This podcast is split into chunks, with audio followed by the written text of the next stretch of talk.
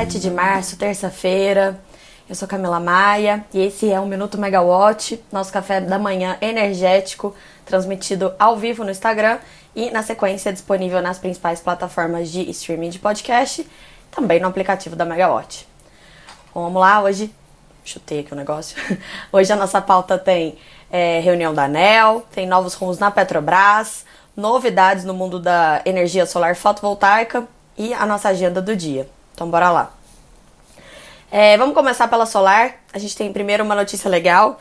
É, a geração solar fotovoltaica no Brasil atingiu 26 GB de potência e ultrapassou agora definitivamente a fonte eólica, que tem 25 GB, como a segunda maior fonte do país em termos de capacidade instalada. É, nesses primeiros meses do ano, houve, continuou tendo, na verdade, né, um crescimento expressivo da, da, das novas instalações de geração solar distribuída. São aquelas instalações na qual o consumidor de energia ele abate a energia gerada da sua conta de luz e tem economias bem, bem, bem legais, bem expressivas, né? É, essa categoria de geração solar distribuída chegou a 18 GB de potência apenas da fonte solar e a geração centralizada, que tem os projetos de, de grande porte, né? Ela tem hoje um pouquinho mais de 8 GB instalados. Então, confirmando todas aquelas perspectivas que a gente tinha que a GD puxaria mesmo o crescimento da solar no Brasil. É... Bom, apesar do crescimento exponencial da, da fonte da, da geração distribuída no Brasil, é... nos últimos anos, ainda há muita polêmica em torno da regulamentação desse setor. No início desse ano, a gente falou bastante aqui no Minuto sobre isso, entrou em vigor né, a Lei 14.300, conhecida como Marco Legal da GD. Na verdade, ela foi sancionada em janeiro do ano passado, só que as alterações dela começaram a valer, a maior parte delas, a partir de janeiro desse ano. É, até então, todo mundo que entrou com a sua instalação de geração distribuída até aquela data, né, no começo desse ano, vai ter direito à compensação integral da energia gerada na conta de luz, inclusive sobre as tarifas de transmissão e, e distribuição de energia até 2045. Quem entrou depois disso vai ter aí uma escadinha, uma graduação para ter, pra ter esse, essa compensação vai diminuindo, né?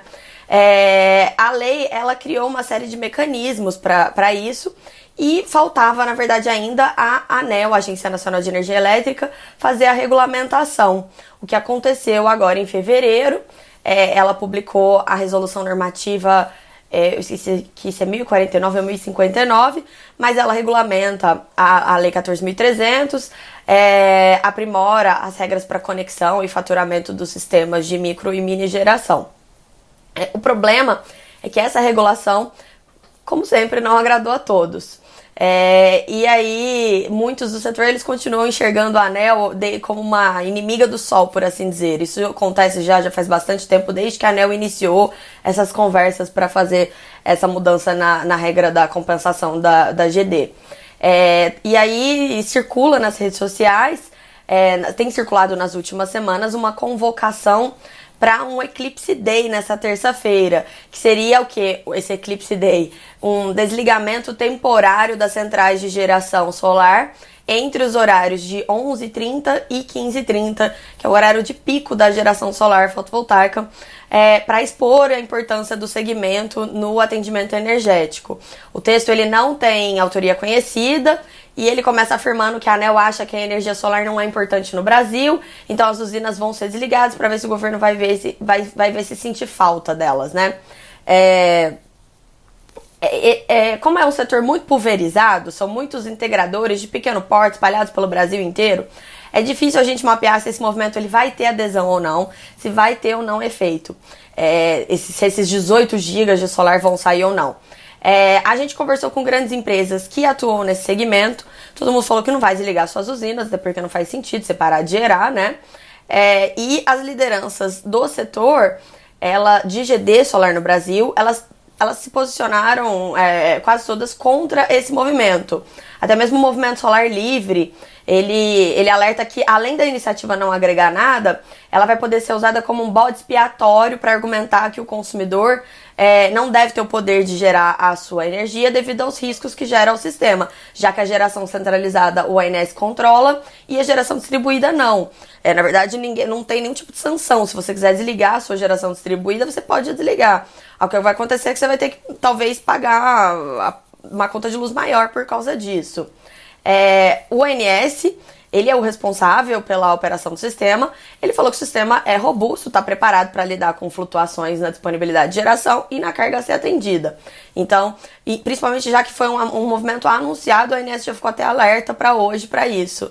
É, a situação é, é, também muito confortável por conta das hidrelétricas, que elas estão com os reservatórios muito cheios, é, nos maiores níveis aí no Sudeste Centro-Oeste desde 2007.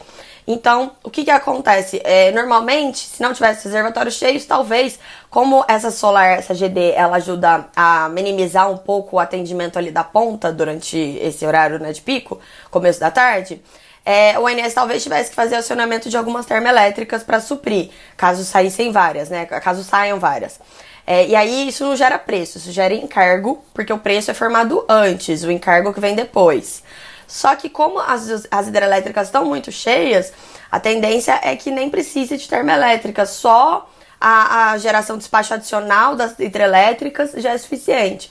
Porque as hidrelétricas elas acabam sendo deslocadas quando o sol está pino.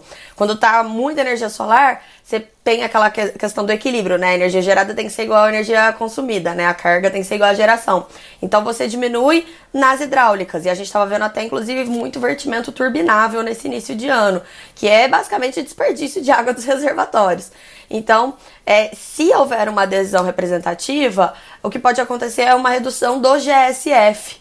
É, mas a gente já não sabe, vamos acompanhar para ver aí o que, que, vai ser esse movimento, se vai ter realmente efeito. Certamente o ANS vai falar depois sobre isso, se houver alguma coisa. E na Megawatt a gente vai continuar acompanhando. É, vamos então para a Petrobras, que eu demorei muito falando de GD. A Petrobras ela deu várias sinalizações de caminhos que ela vai tomar nessa nova gestão na última semana. Na semana passada, o Jean Paul Prats, o presidente, fez é, uma coletiva falando sobre a questão dos dividendos e dos investimentos em renováveis. E ontem ela deu aquele passo definitivo nisso, assinou uma carta de intenção com a norueguesa Equinor para desenvolver sete projetos de geração eólica offshore no Brasil com potencial para até 14,5 gigas de potência. É mais que o Itaipu. É, esse acordo ele é um avanço, na verdade, em relação ao outro que foi assinado em 2018. É, naquela ocasião, a Petrobras e a, a Equinor, elas fecharam estudos para parceria de, em dois parques eólicos offshore na fronteira litorânea entre Rio e Espírito Santo. E agora o acordo amplia esse escopo para mais cinco parques que ficam nas costas ali do Piauí, Ceará, no Rio Grande do Norte, e dois ficam no Rio, no Rio Grande do Sul. Esses estudos, eles não necessariamente, eles significam que haverá investimentos nesses ativos, mas, porque, até porque esses projetos, para parar de pé, eles ainda precisam ver se são viáveis, né? E faltam os aprimoramentos regulatórios para que as atividades ocorram. O governo está correndo bastante com essa questão dessas regras, elas devem sair desse ano, para a gente não perder esse potencial gigantesco da eólica offshore no Brasil, porque senão o investidor estrangeiro ele vai destinar o investimento para outros países, onde já tem as regras mais definidas. É, ao mesmo tempo em que a Petrobras ela oficializou essa volta aos investimentos renováveis, na semana passada ela informou que suspendeu por 90 dias, a pedido do Ministério de Minas e Energia, as vendas de novos ativos. É, aliás, as vendas de ativos. Não ficou claro se seriam novas vendas ou se as, as vendas que já foram assinadas, mas ainda não foram concluídas, também entram nessa paralisação.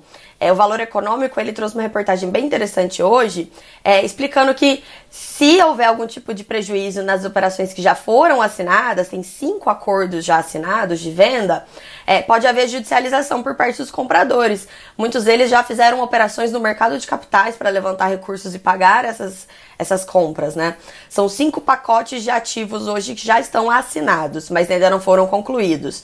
É, a refinaria Lubinor no Ceará, tem os campos terrestres do Polo Potiguar, os campos terrestres do Norte Capixaba, os campos marítimos é, dos poços de Golfinho e Camarupim e os campos de águas rasas do Polo Pescada. Então a gente tem que acompanhar agora se a Petrobras vai ou não, né, cumprir esses contratos assinados. Isso é muito importante, até por conta daquela questão, aquele mantra que a gente fala no setor de infraestrutura, né, o respeito aos contratos. É, o prejuízo de reputação, caso não ocorra, é muito grande. É, então, indo para a agenda do dia, a, eu não sei se já começou, mas eu começaria agora às nove reunião ordinária da ANEL de hoje. A pauta tá bem chuta, para a alegria da Natália Bezutti, que está acompanhando a reunião da ANEL hoje. É, hoje tem, só tem dois processos previstos para deliberação no colegiado, é, a não ser que tenha algum destaque do bloco. Mas o destaque hoje mesmo está na conclusão da consulta pública do orçamento da Conta de Desenvolvimento Energético, a CDE, para 2023. É, em dezembro, meados de dezembro, foi aberta a consulta pública para isso e o valor ali submetido era de 33,4 bilhões de reais, que era um aumento de 4,15% em relação ao orçamento do ano passado. A Nath está avisando aqui que a ANEL acabou de começar, mas espera aí, fica aqui comigo, daqui a pouco vocês vão para a ANEL.